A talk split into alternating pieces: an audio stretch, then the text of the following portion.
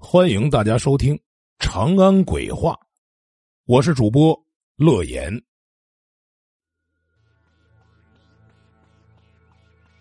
咱们书接前文，秋花听了这话，觉得有些道理，不由低头沉思了起来。过了一会儿，他对徐正阳说：“但书生品德低下，做事喜欢出尔反尔。虽然他现在答应了你，但回去又不履行诺言，该怎么办呢？”徐正阳说：“呃，这样吧，我让他呀立下字据，我来做见证，这应该没问题了。”秋花十分高兴，连忙跟着徐正阳去找那书生，并说出了自己的想法。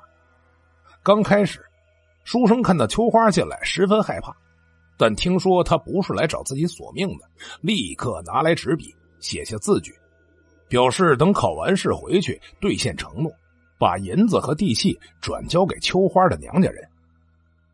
秋花看了字据以后，交给徐正阳说：“多谢公子用这种方法替我消除了心中的怨恨，一来保住了书生的性命，二来让我的孩子衣食无忧，可以说是两全其美。”徐正阳接过字据，小心翼翼的折叠好，藏在了衣袖里。完事以后，他询问秋花。这场会试自己能否考取到功名？秋花盯着徐正阳观看了半天，又转过头打量了一下旁边的书生，回头对徐正阳说：“书生能中榜眼，至于您这次，恐怕榜上无名，得等下一场考试，勉强能中个前十名。”徐正阳听完之后唉声叹气，书生却手舞足蹈，狂喜不已，心中暗想。哼，只要我拿了功名，当了官就派人把那张字据抢回来，还怕他什么鬼呀神的？当晚，秋花拜谢了徐正阳，转身走了。临走前呢，拍了拍徐正阳的肩膀，劝他不要灰心。第二天，徐正阳前往了贡院考试，想到秋花的话，就草草的将试题写完了。三场考毕，徐正阳回到客栈收拾行李。转身回到了杭州老家，转眼半个月过去了。这天中午，徐正阳正坐在家里看书呢，突然两名公差走进来说：“徐正阳，你已经高中榜眼，请速速跟我们回京去吏部受职。”徐正阳听到这个消息，大吃了一惊啊！他以为自己听错了，就让公差再说一遍。公差拿出了公文，指着上面的名字说。杭州人士徐正阳啊，绝对没有错。徐正阳确认自己真的高中了，不由得暗问自己：难道秋花弄错了呀？当天，徐正阳租了一匹快马，跟着公差去了京城。到了吏部报道后，被调往湖北襄阳为官。接到调令，徐正阳感到很凑巧。湖北襄阳，那不正是秋花的家乡吗？怎么会把自己调到那儿去呢？他不敢迟疑，当即带着官印往江南奔去。赶了几天的路，终于到了襄阳县。这天晚上，徐正阳在县衙里刚洗漱完毕，正要休息。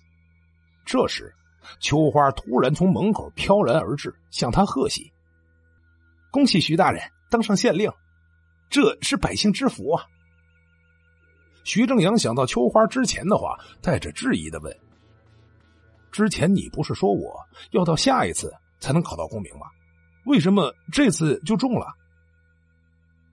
秋花笑着说：“哼，本来是下一次的，可是我看得出来那书生心术不正，担心他会利用官职抢了那张字据，再加上公子有恩于小妇人，所以就顺水推舟，暗中更改了你们考题上的名字，结果中的人是你，书生落榜了。”徐正阳恍然大悟，顿时对秋花十分感激。你放心，那字据的事儿我一定替你办妥。你呀，安心的去投胎吧。秋花点了点头，说：“由于书生害我死于非命，阎王为了惩罚他，准备让我投胎到他家。明年的今天，就是我的出生之时。”说着，朝徐正阳拜了三拜，就转身去了。徐正阳感念秋花的情谊，第二天一早就叫来书生，让他按照字据的条目将银子和田契交出来。书生见自己落了榜，徐正阳又当了县官，只好乖乖的听从吩咐。徐正阳叫衙役拿着银子和田契往秋花娘家双节村赶去，还没进门呢，只见一个老婆婆带着一个七岁的小孩迎了出来。老婆婆边走边高呼：“徐大人！”徐正阳觉得奇怪，赶紧问这婆婆怎么知道自己姓徐呢？这婆婆对徐正阳说：“说昨天晚上啊，女儿托梦给她了，说徐大人会上门来，让她早早的就守在门口迎接呢。”徐正阳十分感慨，就搀着老婆婆进屋了，将秋花的事情说了出来，接着又拿出了银子和地契。老婆婆接过这两样东西，感激的是痛哭流涕。转眼，第二年过去，书生的妻子果然生了个女孩。书生抱起来一看，那个女孩长得特像秋花，书生顿时是又急又怕呀，一把扔下孩子。像发疯了一样跑了出去。后来，书生疯了，整天在市井跑来跑去，就是不肯回家。徐正阳听说这事儿，就经常告诫自己手下的人：做人呐，一定要行善，不然会遭到报应和恶果的。